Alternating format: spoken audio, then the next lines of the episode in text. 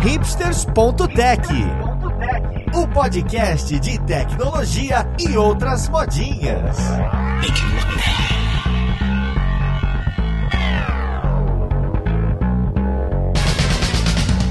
Olá, caríssimo ouvinte, seja muito bem-vindo a mais um episódio do seu podcast favorito. Meu nome é Paulo Silveira, esse aqui é o hipsters.tech e hoje a gente vai falar de Matrix, de simulacro, de simulação. Será que as máquinas vão vencer essa batalha? Então vamos lá, podcast, para ver com quem que a gente vai conversar de um dos meus filmes preferidos. Não, não, não, não. Meu filme preferido.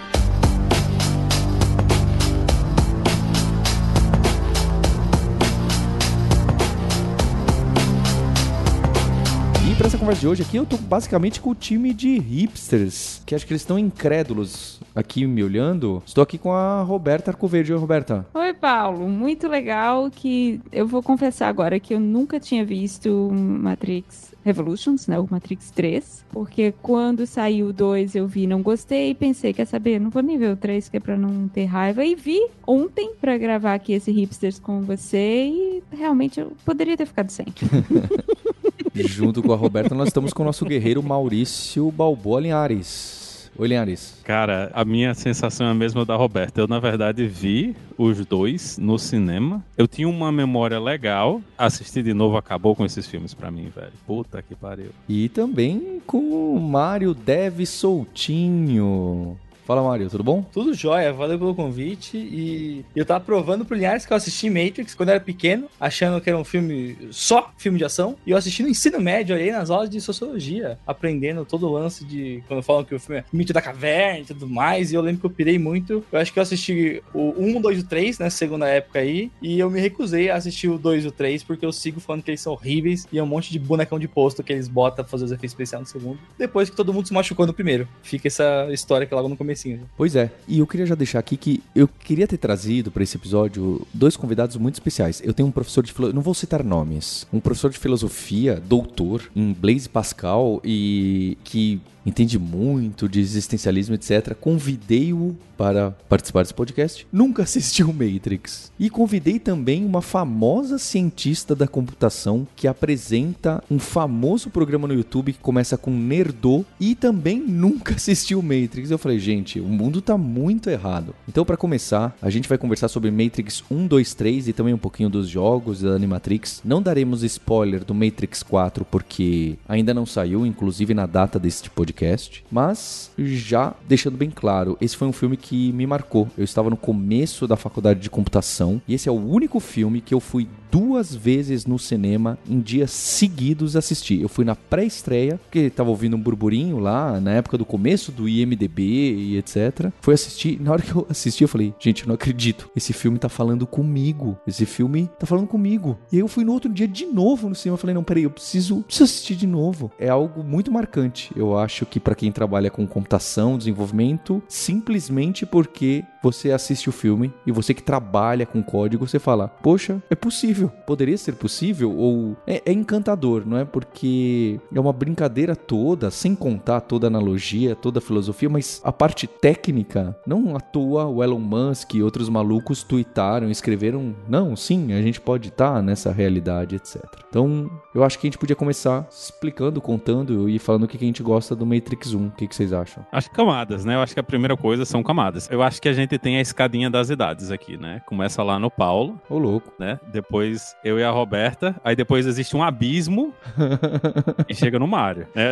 A, gente tem. Porra, Maurício! A, a, gente, a, a, distância da gente pro Mário, é, assim, ele falou que viu, ele conheceu o VHS e só pode ser mentira, minha gente. Não tem condições de uma pessoa de 20 e um pouquinho ter visto o VHS na vida, né? Ele ouviu as histórias da mãe, da irmã, né? Que era mais velha, que falava VHS, mas ele, ele não rebobinou uma fita, né? Rebobinei, então, assisti, assisti, isso, eu, eu assisti Matrix são, no VHS, ó, mas... Isso aí é a Matrix implantada na cabeça dele, que tá colocando memórias de mentira dizendo que ele teve essa, essa coisa, né? E quando eu vi Matrix, eu tinha 14 anos, eu acho. Tava mais ou menos nessa época. Eu não tive nada dessa visão louca que o Paulo teve. Matrix, para mim, ali com 14 anos, foi um filme de ação do caralho, que tinha uma historinha massa que eu não entendi nada. Na primeira vez que eu assisti Matrix, eu tava completamente desconectado do que tava acontecendo ali. Eu tava vendo o Keanu Reeves, que era um cara que na época era tava começando, né, a, a estourar a carreira dele ali e inclusive isso é um negócio interessante que eles tentaram todo mundo, todo mundo que era famoso nessa época, tentaram o Smith, tentaram o Brad Pitt, tentaram o Tom Cruise, eles tentaram todo mundo, ninguém quis fazer. O Smith inclusive fez Wild Wild West.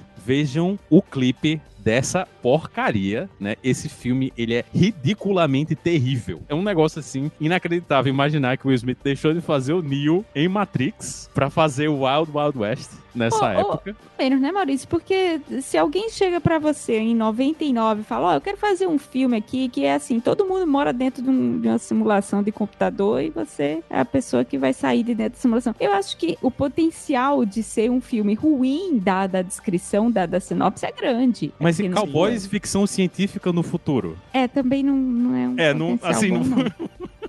não, não mas, mas, mas se você pegar, tem a aposta de, sei lá, a galera poder gostar e tal. Eu não, eu não tenho vivência de como é que era contexto social na época, assim. Mas do, do que eu pego, assim, de lembrança de pequeno, eu que morava num lugar que era um pouco mais, tipo, mais pobre, assim e tal. Minha mãe, lá, era a única pessoa da casa que tinha um celular, assim. E eu lembro que, sei lá, veio outra pessoa ter um celular de, de um salto, tipo, de 2003 pra 2006, alguma coisa assim, sabe? Tipo, e, tipo, duas pessoas com celular na minha casa, sabe? Tipo, pra chegar em 2010 e todo mundo ter um celular. E aí, e aí fica mais fácil pra quando eu assistir o Matrix mais velho, conseguir absorver tudo tudo que aconteceu e falar, pô, é isso. Mas, pô, eu assisti mais velho, eu consegui pegar todo o contexto e imaginar. Agora, imagina o Smith, o cara no auge ali da carreira, ele falou, pô, eu não vou topar um filme do telefone que você atende, teleporta pra um negócio aí X e despluga o negócio da nuca e. Isso foi a primeira coisa que me chamou a atenção no primeiro Matrix, né? As saídas são telefones públicos, orelhão e tal. E eu fiquei pensando, gente, esse filme em 2021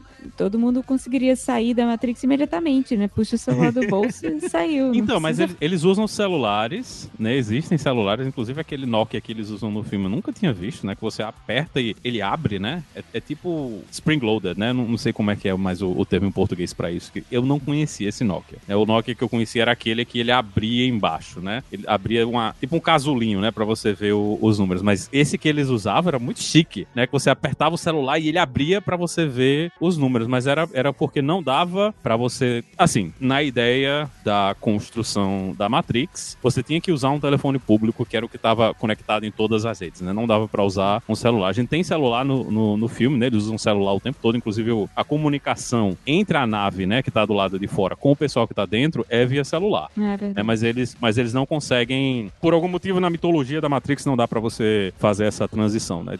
De você sair diretamente com o celular. Bom, talvez fosse gente... muito fácil, né? Você sabe que a minha, meu contato com Matrix, eu também tinha, eu sou da mesma idade do Linhares, né? Então eu tinha ali uns 15 anos, 15, 14 anos quando saiu, né? O primeiro Matrix é de 99, os outros dois de 2003, mas nesse primeiro eu lembro que eu tava na escola, né? No, no ensino médio ainda, não tava na faculdade como o Paulo, que é aqui o mais velho de nós, mas eu tava estudando matrizes, né? Em matemática. Eu tava uh, literalmente no, acho que foi segundo ano científico, estudando matrizes, aprendendo matrizes, e eu lembro o que me marcou muito não foi o viés filosófico de Matrix, foi o, o viés matemático, porque o professor, o meu professor de matemática na época, falou uma coisa que foi para mim muito fascinante, que era o seguinte, mas pensando que o mundo pode ser representado em matrizes, né, em que tudo que é informação, tudo que é dado pode ser codificado como matrizes numéricas, é de n dimensões, se você domina as transformações, né, as equações que fazem transformações nessas matrizes, você consegue prever o futuro, porque você sabe o que as matrizes vão se tornar, né, tomando o mundo como uma grande matriz que é um input, você controla as equações que fazem transformações lineares ou não nessas matrizes, você sabe qual é a matriz resultante, né? Uma vez que ela passa por essa transformação. E eu lembro que isso ficou muito assim, nossa, que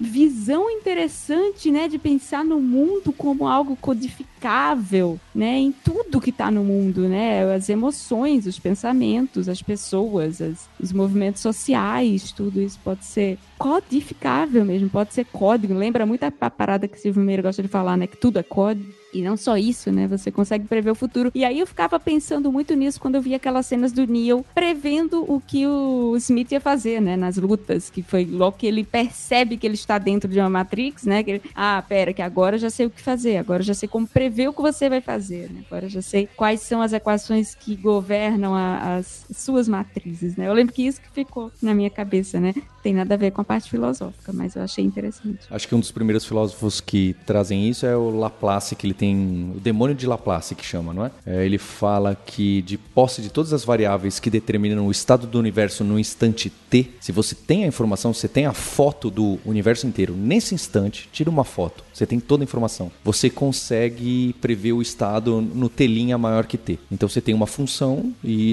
é uma função de x, né? E você sabe que define o, o próximo, o próximo instante. Então se você tem todos os dados de agora, tem tudo a ver com o determinismo, com o livre-arbítrio e com Matrix e com as questões que nos tornam humanos, né? Então por isso que o Matrix me, me foi um, um, um soco no estômago, porque faz questionar, assim como o oráculo faz questionar se as coisas estão acontecendo porque ela falou, porque eu quis ou porque elas simplesmente iam acontecer porque são simplesmente uma sequência de uma função matemática que respeita todas as leis da física. Se o seu cérebro respeita as leis da física, tudo vai acontecer como já foi determinado antes, não é? Então, é óbvio, ok? Tem outras complexidades físicas embaixo disso que hoje em dia o pessoal já sabe e eu não sei. Mas para mim é muito forte por causa disso, né? É a discussão do oráculo com o Neil. Na hora que eu falou aquilo, eu falei, caramba, é isso, né? É se o vaso cai porque eu derrubei porque falaram que eu ia derrubar ou porque simplesmente ela falar que ia derrubar já ia acontecer também. Então, é, são questionamentos fundamentais das nossas vidas e isso cai nas matrizes e na matemática e nas fórmulas que a, a Roberta tá falando. E eu lembro que quando eu assisti o filme, fui atrás de todas as referências, né? Do Coelho da Alice em especial ao livro lá do Jean Baudrillard, né? Do francês, que tem aquele livro Simulacro e Simulação. É um livro que aparece na estante do Neil, que eles dão destaque. Eu li e entendi absolutamente nada do livro, mas eu fui ler o que, que o Baudrillard dizia sobre o simulacro simulação e sobre o Matrix, né? É, eu falei, nossa, é isso, deve ser Lee, etc. E o Baudrillard, ele assistiu, assistiu o show de Truman, Minority Report, Mulholland Drive, as pessoas citam para ele Existence, 13 terceiro andar, que são todos livros, filmes, né, a maioria, que tem essa brincadeira dos simulacros, algo dentro do outro, um impactando o outro que impacta no um, e o Baudrillard fala que não era bem isso que ele estava falando, né? As diretoras tentam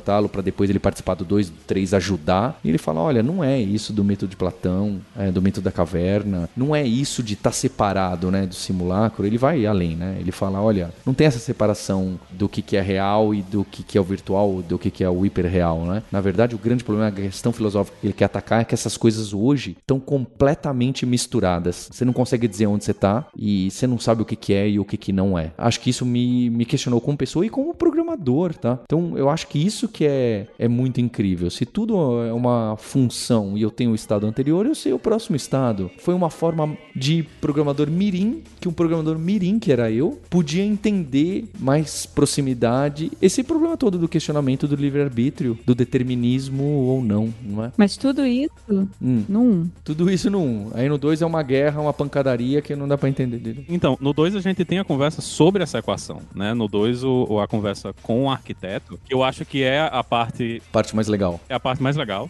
do segundo filme. Infelizmente é, é, em vez de ser 15 minutos de diálogo, como a gente tem lutas de 15 minutos, é 3 minutinhos que ele passa ali conversando com o arquiteto, né? Nossa, é uma cena muito legal. E o arquiteto ele fala exatamente isso, que ele tá procurando essa equação. O trabalho dele, né? E a Oráculo fala depois também que o, o, o, o que é, isso é uma coisa que eles repetem muito, que o, principalmente os programas, né? Eles, eles repetem muito, que é o propósito. É que a coisa do agente Smith, quando ele é morto, né, no 1, que ele volta, todos eles repetem essa coisa de que todos eles têm que ter propósito, né? E quando um programa não tem mais propósito, ele volta lá pra origem, né, pra, Ele pra morre. source. Eles falam literalmente é, deletado com aquela menininha, Sati. É, mas, mas a, a ideia, de- depois eles meio que dizem que você volta, né? Não É. qual foi o personagem que fala isso, que você, tipo, volta pra origem. Pra fonte, né? é, pra É, source. pra fonte, pronto, é, é isso aí. E, e tem essa coisa de que todo mundo tem que ter esse propósito, e o propósito do arquiteto é descobrir essa equação, né? Descobrir como é que ele consegue controlar todas as coisas, né? E entender o que tudo tá acontecendo. E também a gente chega naquele, no diálogo que leva, por que é que tem a oráculo e o arquiteto? E depois ela vai dizer, eu tô aqui, que é pra evitar que tudo dê certo. Ela é exatamente essa força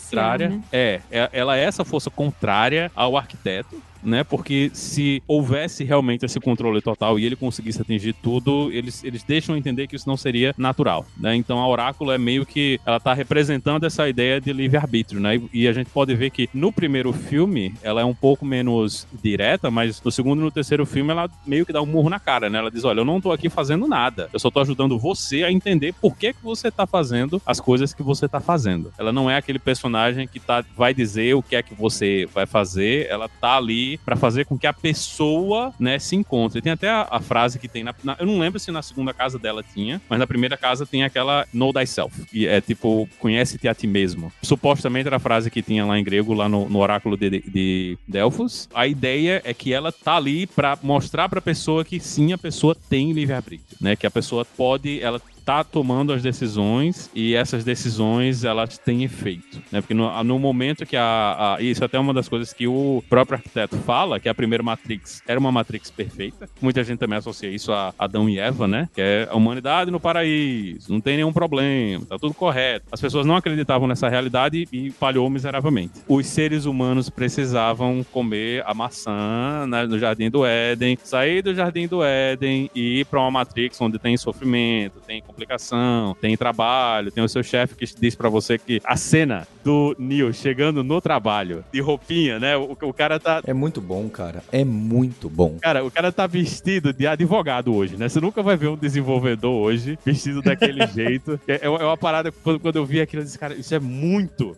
anos 90, né? É- é ali, eu acho que talvez até naquela época nem, nem acontecesse mais, né? Que ali já era, a bolha já tava no, no seu auge, né? Desenvolvedor era porra nenhuma, se vestir do jeito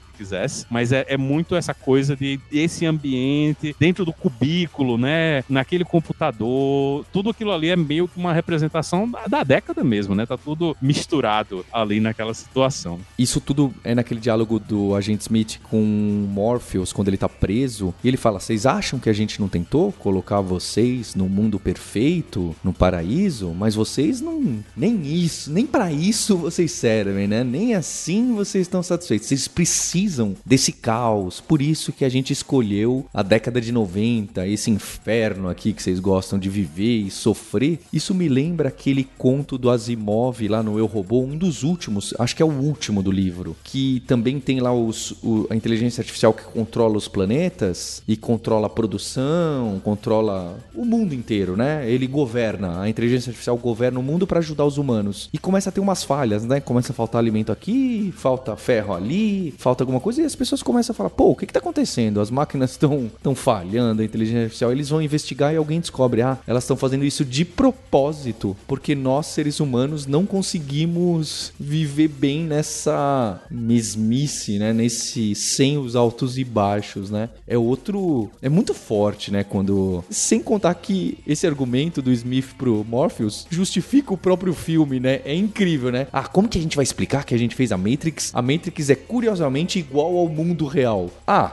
É porque os outros mundos melhores que esse, o ser humano não aguenta, não. Eles querem esse caos e sofrer mesmo. É perfeito, né? É um argumento filosófico que eles encontram e justificam, faz o filme parar em pé. Gente, é, é, é sensacional. O primeiro filme é genial. né? E é legal isso, né? Porque que nem, tipo, vocês contando aqui, né? Eu lembro que quando eu assisti a primeira vez, eu, né, eu assisti bem pequeno, só devia ter uns 9, 10 anos ali, eu assisti achando que era um filme de ação. E aí quando eu fui assistir no ensino médio, eu já fui deturpado, porque eu já fui com todos os mitos da caverna e não sei o que, e o lance do, do, do, oráculo e tal. Eu fico pensando como é que foi assistir sem ter tudo isso. Porque, pô, deve ter rendido coisa de tipo um ano de você conversar com todo mundo. Não, mas eu tava vendo que o, no, no filme, ó, eu fui ver de novo, eu comprei o, o VHS ou DVD na época, sei lá. Porque isso, né? Tipo, ainda mais nessa época pra internet, o negócio que mexe tanto com a cabeça, pô, imagino que devia ter grupos de pessoas que só assistiam Matrix várias vezes para ficar pegando pontos e pontos, assim. Eu era o homem da palavra das irmãs Wachowski dentro da, dos corredores da USP. Eu assisti, eu falava para todo mundo, você assistiu Matrix? Você assistiu Matrix? Você assistiu Matrix? Eu lembro muito bem um, um cara, um Breno, um menino meio gênio, é, foi morar fora, desses que foi morar fora na época que não ia morar fora, né? Eu lembro que passou um, dois anos, ele me cutucou, ô Paulo, eu lembro que você falava muito do Matrix, né? Eu só fui assistir agora. Agora eu entendi por que, que você falava tanto. Sabe? pra mim foi marcante. Eu falei, ainda bem, converti mais um, sabe? Eu me senti assim. Porque eu fui assistir no cinema sem ter a menor ideia do que, que se tratava. Então, foi um negócio. Eu, eu, eu, juro, eu saí atordoado do cinema. Foram poucas vezes que eu saí assim, sabe? Falando. Caramba, que nem no Parasita agora, vai recente de um filme, bem, até porque antes da pandemia, né? Que eu saí assim falando, caramba, deixa eu pensar aqui deixa eu pensar de novo. E o Matrix eu ficava nesse loop. Pô. Mas era outra época, né? É até engraçado o Mario chamar isso. Eu acho que o primeiro momento que a gente realmente teve disso na internet foi cinco anos depois, com Lost. Matrix foi muito importante, mas ele não teve essa criação de universo, né, fora, né, do ambiente, como a gente viu com Lost. A gente falava muito, né? Foi um filme que fez sucesso pra caralho, levou atores. O que aconteceu, as coisas que aconteceram naquele Matrix 1, eles reverberaram até até a gente aqui. A gente brincava em, em João Pessoa que a gente tinha os, os vampiros do Max Shopping, que era a galera que se vestia de personagem de Matrix para ir pro Mac Shopping, que é um shopping que tem no centro de João Pessoa. Então você imagina o que é que é uma pessoa vestida com aquele sobretudo desgraçado em 40 graus, verão, João Pessoa, né? As pessoas se vestiam, né? As pessoas iam com essa roupa para lá e toda essa coisa, o bullet time, né? Essa coisa da, da bala desaparecer, da você vê a bala, da câmera fazer o 360 atrás do personagem. Tudo isso virou padrão. Você, bicho, é, essa coisa de câmera lenta do Zack Snyder não é a câmera lenta do Zack Snyder. A câmera lenta do Zack Snyder é a câmera lenta do dos da, das Wachowski, né? Foram elas que botaram isso aí, foram elas que inventaram essa parada toda, essa estética toda que a gente viu em cinema, principalmente em cinema de ficção científica, ela começa ali. É divisor, divisor. Foi, definiu, ele simplesmente definiu ficção científica até agora, né? A gente continua vendo as referências e as influências dessa construção que aconteceu naquela época, né? Mas não foi uma coisa que na época, até porque não existia tanta internet, principalmente no Brasil, né? A gente não tinha tanto acesso à internet assim, é a mesma coisa que o Paulo tá falando falando aí. Você foi no cinema sem ter a menor ideia do que estava acontecendo. Porque a gente não era bombardeado, né? Não, você, não se você tinha queria rede baixar. social em 99. Não, não e baixar trilha em RMVB pra, pra, assistir no Real Video. Isso não existia. Não, eu tinha um CD ripado com Matrix 2 nessa época. Um CD, lembra da época de ripar CD? Eu tinha um ripado CD no DivX aí. E no DivX provavelmente, que eu nem assisti. Eu lembro que eu peguei com alguém na escola, nunca nem assisti, ou deixei pra assistir depois. E eventualmente em algum momento vi, achei ruim o Matrix 2, né? E deixei para ver o 3 só anteontem. Mas o Matrix 1 eu acho que é, pois é, ele foi revolucionário não apenas porque o roteiro é muito bom, a história é muito boa, mas porque ele tinha essa parte de efeito visual que na época era revolucionária, era inédita, então prendia mesmo quem não entendia nada do roteiro, prendia pelos efeitos, ia para ver a ação, ia para ver aquela câmera lenta, o 360, tudo aquilo que, nossa, como eles fizeram isso, né? A câmera aqui, mas aí ela gira em torno do personagem com ele parado, congelado. Isso era, isso a gente nunca tinha visto. E a edição do filme é muito boa também. Tanto que a gente estava comentando antes de começar a gravar, né? O filme, ele parece até curto, Sim. né? Você começa a assistir e, e as coisas acontecem, são tão bem encadeadas e o ritmo do filme é tão bom que você não percebe que ele passou, que é um defeito para mim hoje que torna o Matrix 2 e o 3 muito mais difíceis de assistir, que é um problema de ritmo nos é. filmes mesmo, né? Esticados. Demais. Arrastados. Arrastados. As cenas de luta muito lentas e muito longas e muito repetitivas, sabe? Cenas que não vão, não levam a história para lugar nenhum, que parece que eles mostram vários takes da mesma cena desnecessariamente, acaba tornando um filme bem mais arrastado. Com o 1 não tem esse problema, né? E até fazendo um extra assim, né, pra, pra galera que acompanha a gente aqui, que também vê muita coisa de internet, o, o Gaveta é super famoso, né, por fazer bastante coisa de edição no, no YouTube e tal. Eu acho que o único vídeo que ele fez elogiando o filme do começo ao fim é elogiando toda a edição do, do Matrix. Tem só uma cena que eu lembro que ele comenta que ele que é a cena de quando tá o Neo e a Trinity no trem, e aí eles vão atender o, o telefone lá, e aí critica um pouco a ordem das cenas ali. Mas é total isso, tipo, eu lembro que eu, eu reassisti recentemente também, e pô, o filme ele cantando de duas horas de filme, você assiste e você fica tipo, caca, mas já tá perto do final, eu quero mais um pouquinho, eu quero, quero um pouco de, desse ritmo aqui. Um lance que eu até comentando nos bastidores, queimando pauta aqui, é a questão de como que a evolução é muito boa, né? Tipo, você é jogado numa cena de ação, aí você, meu, o que, tá acontecendo? Aí tem a apresentação do mundo, começa a desenvolver os personagens, toda a construção daí da famosa jornada do herói é muito perfeita e pega todo mundo.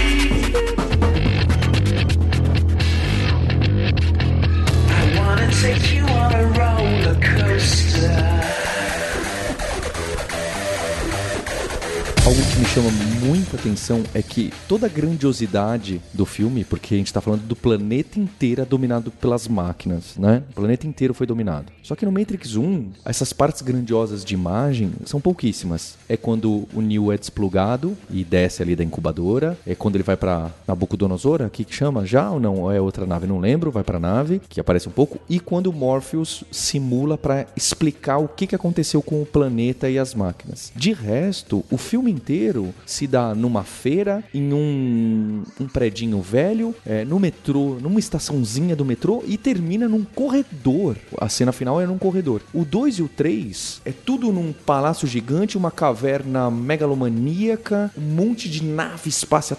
Não que eu não goste, mas eu quero dizer, ali a grandiosidade tenta apelar pela cena e pelos acontecimentos, né? E o cenário. No 1 um, não, é a história domina inteiro o filme, né? Parece até uma comparação de alguns filmes da DC com a Marvel, né? Aquele Liga da Justiça lá, sei lá, aquilo lá. Tem um monte de monstros atacando e aí tem uns.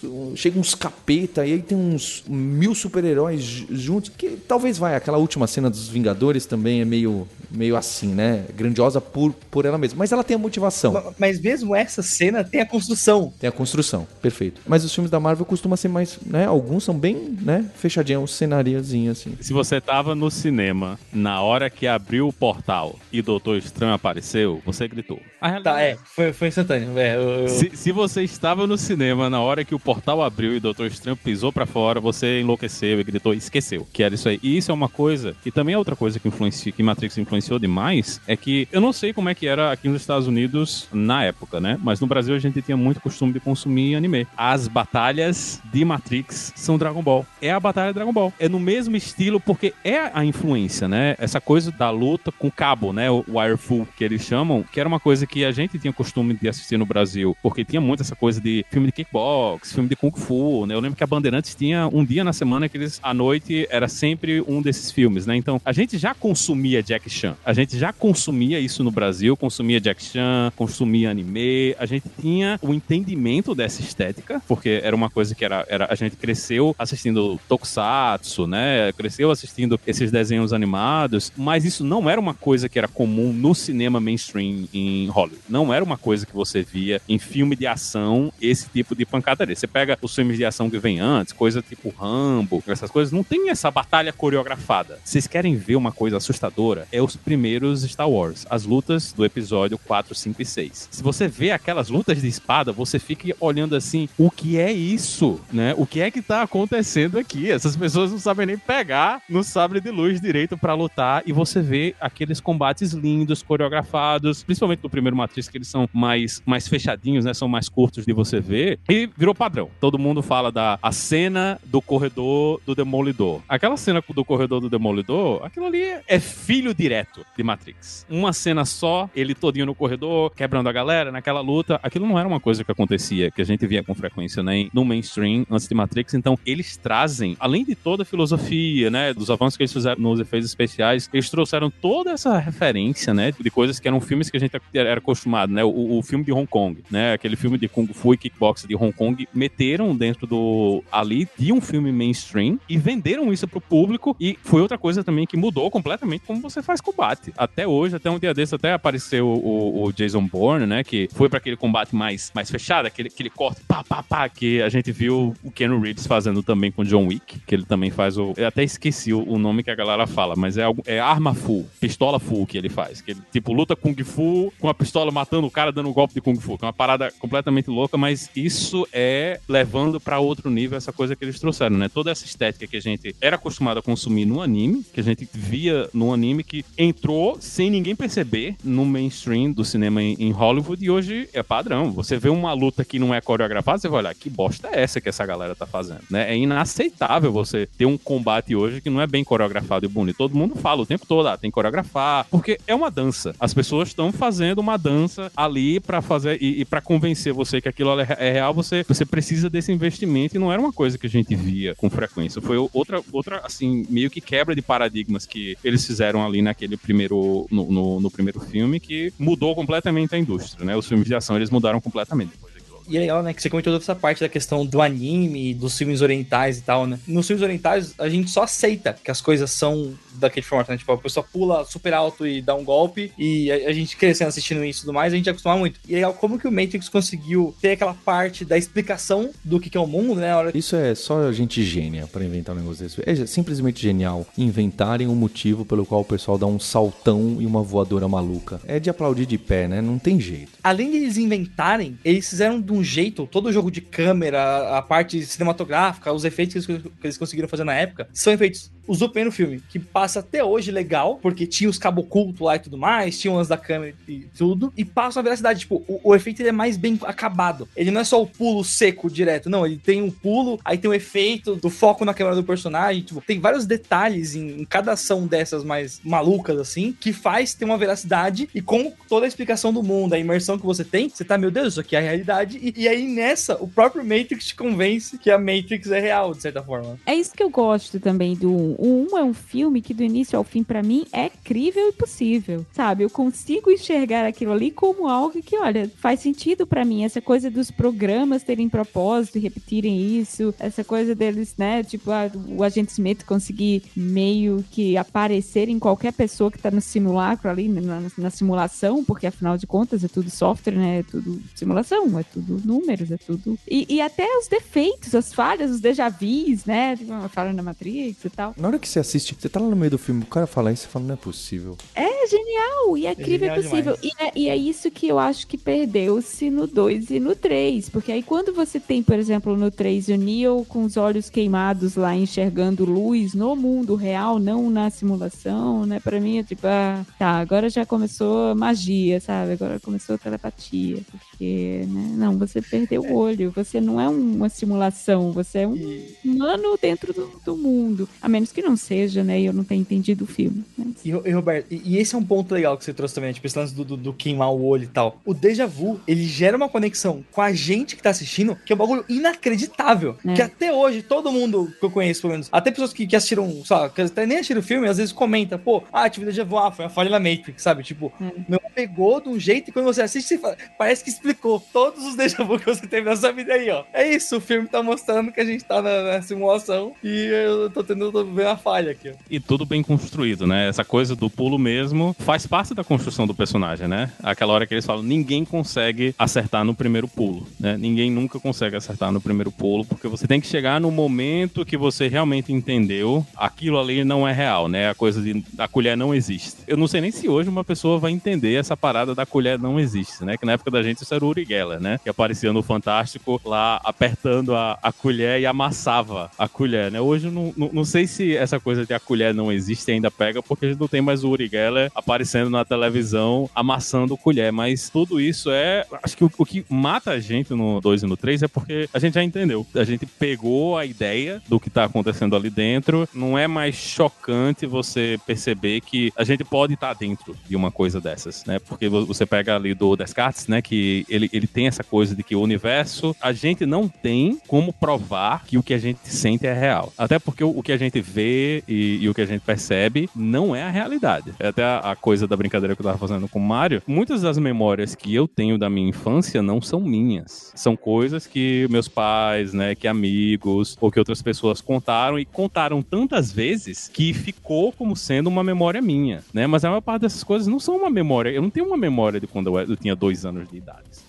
foi embora e então a gente essa coisa de será que o mundo existe de verdade é muito real pra gente, porque o que a gente percebe, né, você você olhar, por exemplo, agora você fechar o seu olho direito, você vai ver o seu nariz, né? Fecha o esquerdo, você vê o seu nariz, abre os dois, não tem mais nariz. Seu cérebro apagou a porra do nariz, velho. O seu cérebro não deixa você ver o nariz, ele tá aqui, ele tá aqui, ele tá visível, né? Mas o seu cérebro ele tá apagando, né? Então, o que a gente percebe não é real, né? A gente sabe que o que a gente percebe não é a realidade realidade. E ainda vem essa porra desse filme dizer: vocês podem estar tudo vivendo numa realidade virtual. E é isso aí. E você fica naquela de: eu não tenho como provar que realmente as coisas que eu tô sentindo são coisas reais. E é assustador. Eles têm o diálogo que eles estão dentro da nave comendo. E o cara fala: o que é o gosto da galinha? O que é o gosto da galinha na Matrix? Será que o gosto da galinha é realmente o gosto da galinha? É muito bom, cara. Nessa hora que ele fala galinha, não tem, tem gosto, tudo tem gosto de galinha. Aí você para assim e fica, porra, e agora, velho? Porque às vezes eu vejo o pessoal falando aqui, ah, eu comi jacaré, jacaré tem gosto de galinha molhada. Aí você para, caramba, será que a galinha é um glitch da Matrix? A, a Matrix não, não sabe explicar qual é o sabor da galinha e a galinha simplesmente tem sabor de tudo, né? Então eles não entenderam como é que funcionam as papilas gustativas e o olfato, né, pra gente pegar os sabores, não sabem o gosto da galinha, então eles botaram,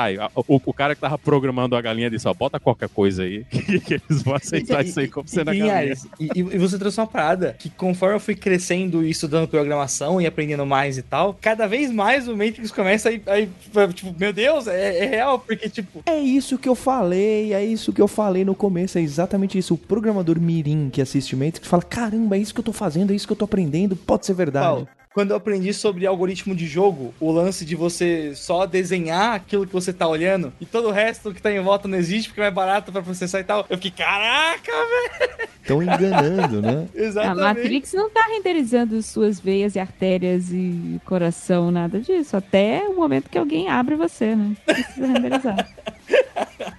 Mas é essa da percepção, lembra outra, eu não entendo tanto assim de filosofia quanto o Paulo, mas eu acho que é Kant que tem essa coisa também, essa visão de que a realidade, ela tá em conformidade com o que a gente percebe, né? Tá com, com o espectro das coisas que a gente percebe, né? E que a gente experimenta o mundo por esse espectro que é parcial, né? Da, das nossas sensações e sentidos. E se você for olhar o, o primeiro Matrix, tem um monte de referências a um monte de visões de, de filósofos diferentes. Não é só Descartes com Pensa Logo Existe e, e o, o mito Platão, que talvez sejam os mais discutidos, mas esse do Baudrillard que o Paulo falou foi um negócio que eu descobri recentemente, que eu nunca tinha pego essa referência. Então a minha sensação é de que quanto mais eu me debruçar nessa obra, né, mais referências você vai pescar, mais interpretações e detalhes e coisas que passaram batidas por mim, inclusive em 99, podem ter passado de novo quando eu revi o filme agora.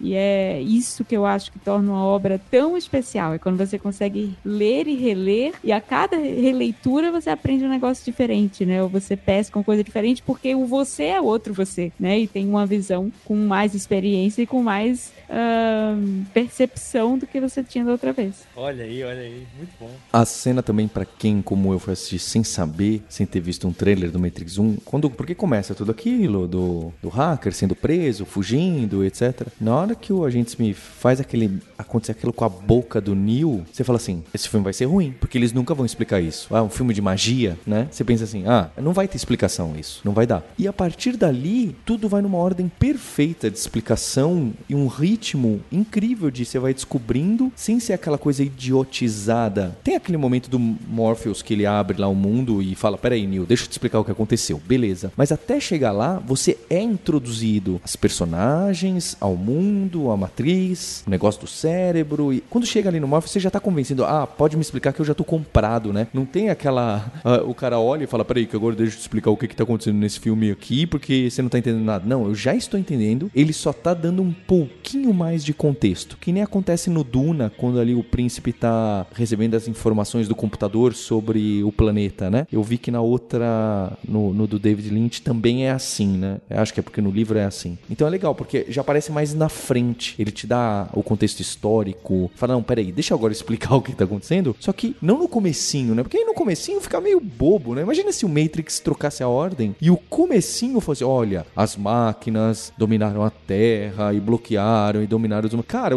não tinha comparação. Então, realmente, a montagem do filme é excepcional. Eu queria. Eu lembrei enquanto você estava falando, Paulo, de uma coisa que me incomodou muito reassistindo e que eu achei desnecessário e talvez fale mais sobre mim do que sobre o filme, que é o romance. Eu acho o romance completamente desnecessário, gente. Eles podiam ser amigos. Eles podiam ser amigos. Aí fica, principalmente no 2 e no 3, ah, porque você está amando, eu estou vendo que você está amando o amor, né, que faz isso com você e tal. E eu acho tão piegas. Eu não sei se era algo da época. É É meio brega. desnecessário mesmo. Digo, não, gente, o amor romântico é um tipo de amor, mas não é o único É. e nem é o mais poderoso necessariamente, não.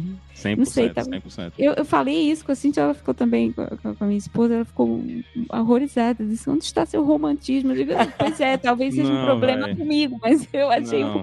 o, o romance Mas, mas piorou eu acho que o filme. é, é- é esse o lance, né? Tipo, o primeiro, ele tem tanta coisa, tantos conceitos que ele te apresenta, que aí quando começa a ir pra isso, você fala, pô, mas não Sabe tem mais que me coisa que dá pra lembrou? trazer?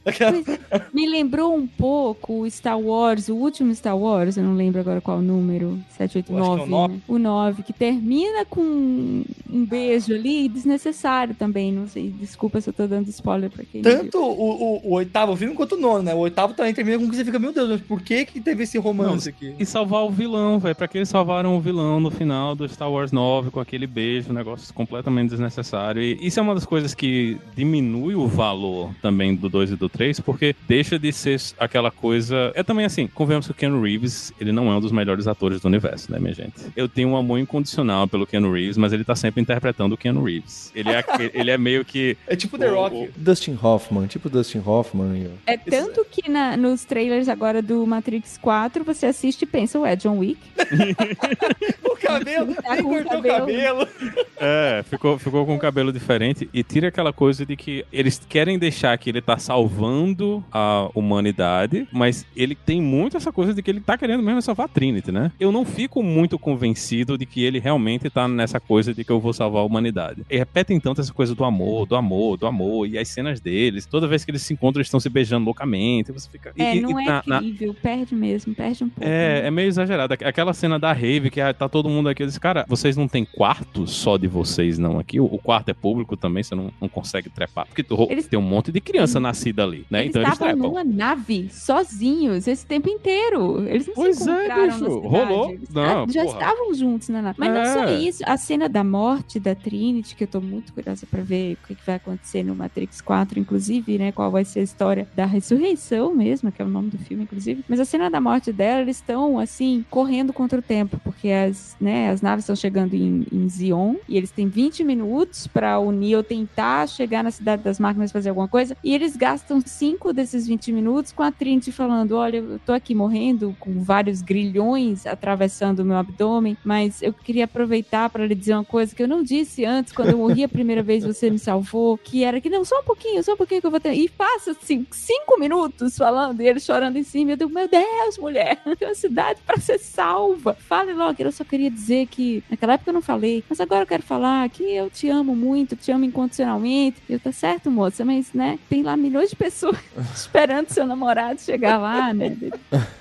Você já, já morreu, deixa ele ir. Adianta o serviço, né? Pelo amor de Deus, adianta o serviço aí. Por favor. É, então, esse tipo de coisa pra mim que é, diminui a qualidade do filme, né? Tipo, você fica, ai, gente, não, não, não tem nem comparação com o primeiro. Eu, eu espero que o, o quarto seja, não vai ser tão bom quanto o primeiro. Eu não tenho a menor expectativa de que É, seja. é difícil, é difícil. Eles não vão tomar esse risco. É muito difícil de você quebrar todas as expectativas e assim, e revolucionar a indústria toda. Não é simplesmente fazer um filme, mas fazer um filme que ele vai influenciar a indústria por completo. Porque filme de ação é pré-Matrix e pós-Matrix. É completamente. Eu até imagino, imagino o cara que tava gravando um filme de ação junto com Matrix e Matrix saiu. Cara, o Minority Report foi. Você olha assim, bota os dois um do lado do outro e. Não dá, velho. Não dá. Que não é um filme ruim, o Minority Não, Report, não é, mas, mas Não, não. é Depois é, eles foram influenciados também. ele não, não acompanhou. E assim, não tinha como acompanhar, porque eles realmente estavam sendo revolucionários. Eu acho que um dos grandes problemas dos outros dois filmes também era muita pressão de produção, né? Essa, essa coisa que vocês falaram de, ah, tem que explicar. Por que é que tinha que. Como é que eles venderam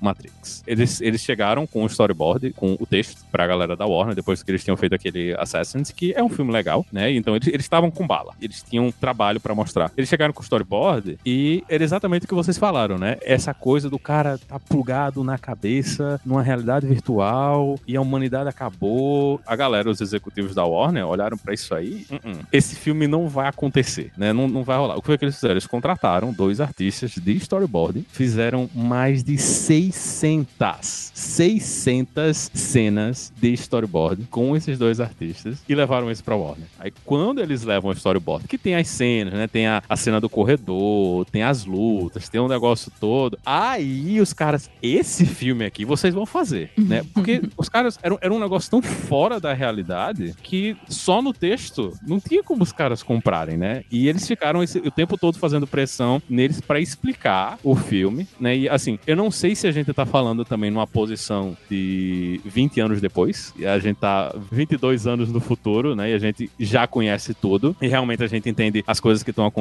ali, talvez seja mais fácil pra gente, mas será que dava pra remover todas essas coisas, todas as explicações do filme que os caras colocaram? De repente, naquela época realmente fazia sentido, né? Eles terem que explicar tudo isso, e, eu acho que isso talvez tenha sido uma coisa que influenciou nesses dois outros filmes, né? Que todo mundo queria que fossem blockbusters, né? Inclusive, eu acho que o, o segundo Matrix foi o que deu mais dinheiro de todos, né? Foi o que teve o maior box office, foi o que vendeu mais. É e pior. os dois filmes eles foram gravados juntos, né? É visível que, na verdade, é um filme só de quatro horas, né? Não são dois filmes. O filme ele não acaba. Aquela cena final do segundo Matrix fica. É, eu, eu não dormi. fechou. É, Mas o. Mas aí que tá, porque eu acho que o primeiro filme, eu falei isso pra Cintia, cara, podia ter ficado só no primeiro, porque o final dele é sensacional. Sabe? O Neo desligando aquele telefone e voando Voando. Nossa. no meio sim. da cidade, do nada. Não, E fica isso, né? Porque aí toda a construção do filme faz você pensar em tudo. E o final, você imagina o que você quiser que aconteceu depois daquilo ali e é o seu final. Ponto, ó. É. Agora, como que, é- como que é o futuro? O que, que vai acontecer? É, exato. Nossa, ele vai voar na frente das pessoas, as pessoas vão olhar e vão ficar, o que é isso? Um homem voando, e que revolução. O que, que vai acontecer, né? Mas era, é uma sensação de boa, de expectativa, de choque. Eu fiquei muito chocada com aquele final. Mas- eu achei mas, muito exemplo, bom aquele final. Até pensando em tempo, né? O Linhares, não sei se na sua pesquisa você chegou a pegar quanto tempo levou pra sair o primeiro filme. Porque, meu, eu não imagino quando fizeram o primeiro filme, pensaram que ia ter o segundo num tempo tão curto. Porque foi de. Acho que não foi curto, acho que são uns três anos depois, não? É, são três anos depois. Os- o- eles, eles filmaram os dois filmes, eu acho que em 2002. Aí sai em 2003, 2004, acho. Então são quatro e cinco anos depois, é bastante tempo depois. É, mas assim, teve muito tempo de pós-produção, né? Como são filmes que tem muito efeito especial, os dois passaram um ano em pós-produção também. Não foi só gravação. Teve que gravar e teve que fazer muita pós-produção. Mas era um filme só, né? Eles gravaram os dois filmes back-to-back, né? Foi tudo gravado junto de uma vez só. E eles só separaram o lançamento mesmo dos filmes.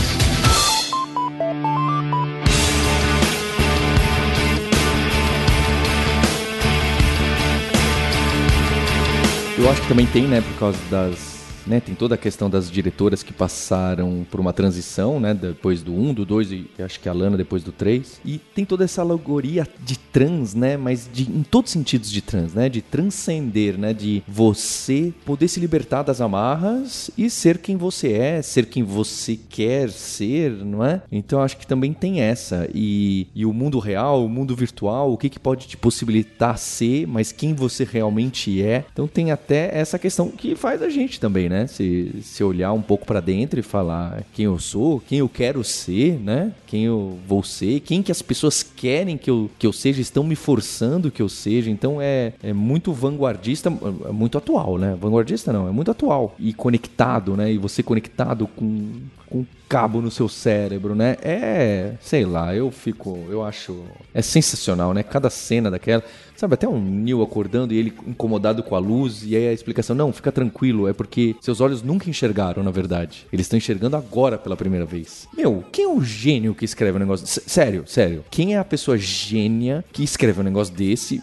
Tudo tem resposta dentro do Matrix, o próprio filme se explica, é muito louco. Só falta o Paulo botar uma camisa do Karl Marx agora aí e chamar pela revolução do proletariado. Sou, sou empreendedor, sou empreendedor. Bem, acho que esse realmente é. Fico contente de da gente poder trazer esse filme que tem espectro filosófico, político e tecnológico, principalmente pra gente. E tem uma surpresa, né? Pra quem gosta do Matrix, quem gosta do Hipsters, quem gosta da Lura, fica o convite para, com cuidado e com máscara, quem for, eu vou, né? Vai ser, acho que, o segundo ou terceiro filme que eu assisto depois do começo da pandemia. Quem for aos cinemas, talvez tenha a sorte de, logo antes do filme, ver um easter egg, ou algo maior que um easter egg, aí da Lura, da computação e do Hipsters. Então eu peço, quem é nosso ouvinte e conseguir ter esse easter egg e chegar lá e Tira uma. Eu não sei se pode tirar foto, né? Antes, antes do filme. Pode? Acho que não, né? Mas manda pra gente de alguma forma. Dá uma tweetada. Manda pra gente aí no Instagram. Que vai ser muito legal. Então eu tô contente de poder fazer alguma coisinha muito pequena. Muito pequena. Singela. Porém, acho que é algo marcante. É algo bacana aí. Pra estar um pouco perto dessa estreia e desse universo aí. Então fica esse recado. E, e agradecer Mário Roberta Linhares por terem novamente se preparado melhor que eu pra pauta.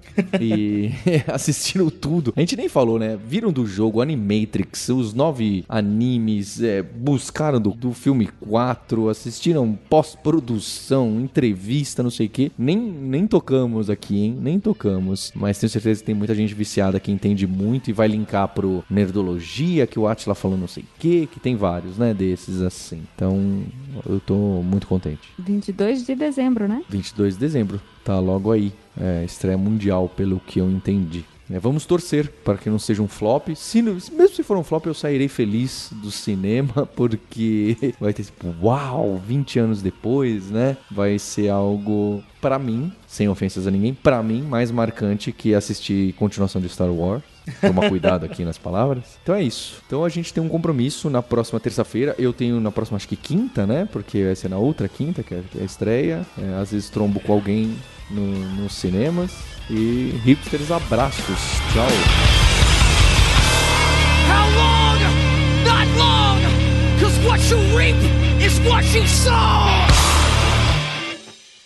Mário, Linhares, vocês estão querendo falar muito algo que vocês não falaram. Põe aí de easter egg pra gente, conta aí.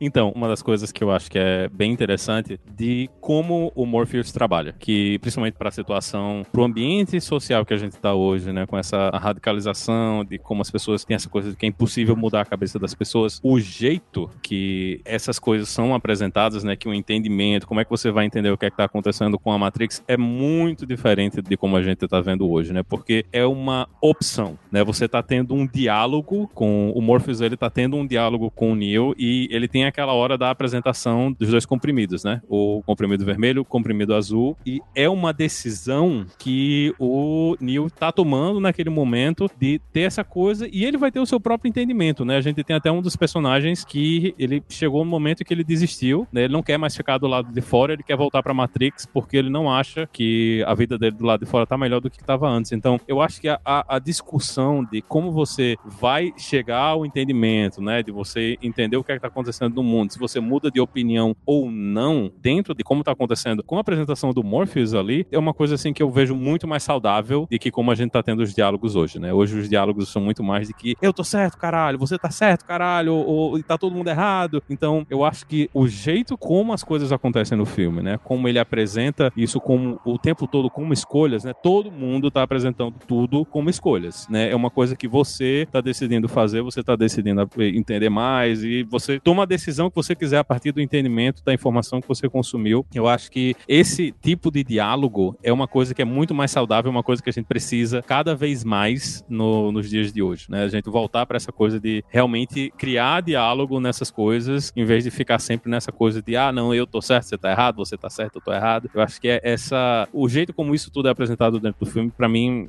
me lembrou que dá pra gente voltar para essa época, né? dá pra gente tentar ter, ter mais diálogos assim. Morfeu, diga-se de passagem, deus grego do sonho, né, e do sono. E você, Mário, o que você ia colocar? O que eu ia falar agora ficou até meio, meio, meio fora, mas eu vou falar que a única coisa que eu fico brisando até hoje do Matrix é o lance do como que o, os, as pessoas se enxergam depois de muito tempo na Matrix, né? Porque, sei lá, tipo, se passou 60 anos que o Neo tá lá, quando que faz o reset para manter o range ali do, da década de 90 e, e, enfim, é ele se reconhecer, se olhando no espelho, saindo da Matrix e saber que é ele mesmo, sabe? Tipo, o Neo calhou de sair no tempo exato de quando ele nasceu até ter a idade que ele aparenta ter quando sai, assim. Acho que descobriremos isso no filme 4. Tem essa impressão, hein? Olha aí!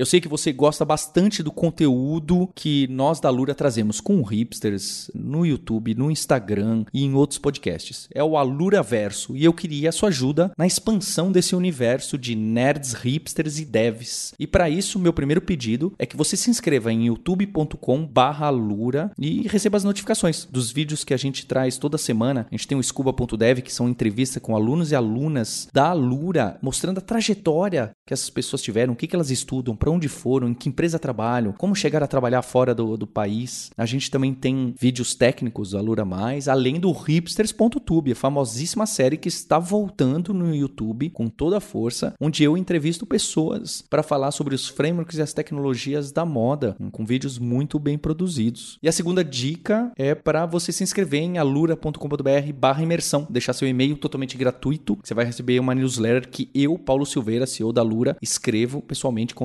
reflexões sobre o mercado de trabalho, startups, o profissional em T, especialista versus generalista, tudo que roda ao redor desse universo, que somos nós, nerds, hipsters e devs, pessoas genuinamente interessadas em saber como as coisas funcionam. Eu tenho essa paixão e imagino que você compartilhe ela comigo também. Obrigado. Você ouviu o hipsters.tech Produção e oferecimento alura.com.br. Mergulhe em tecnologia. Edição Radiofobia Podcast e Multimídia.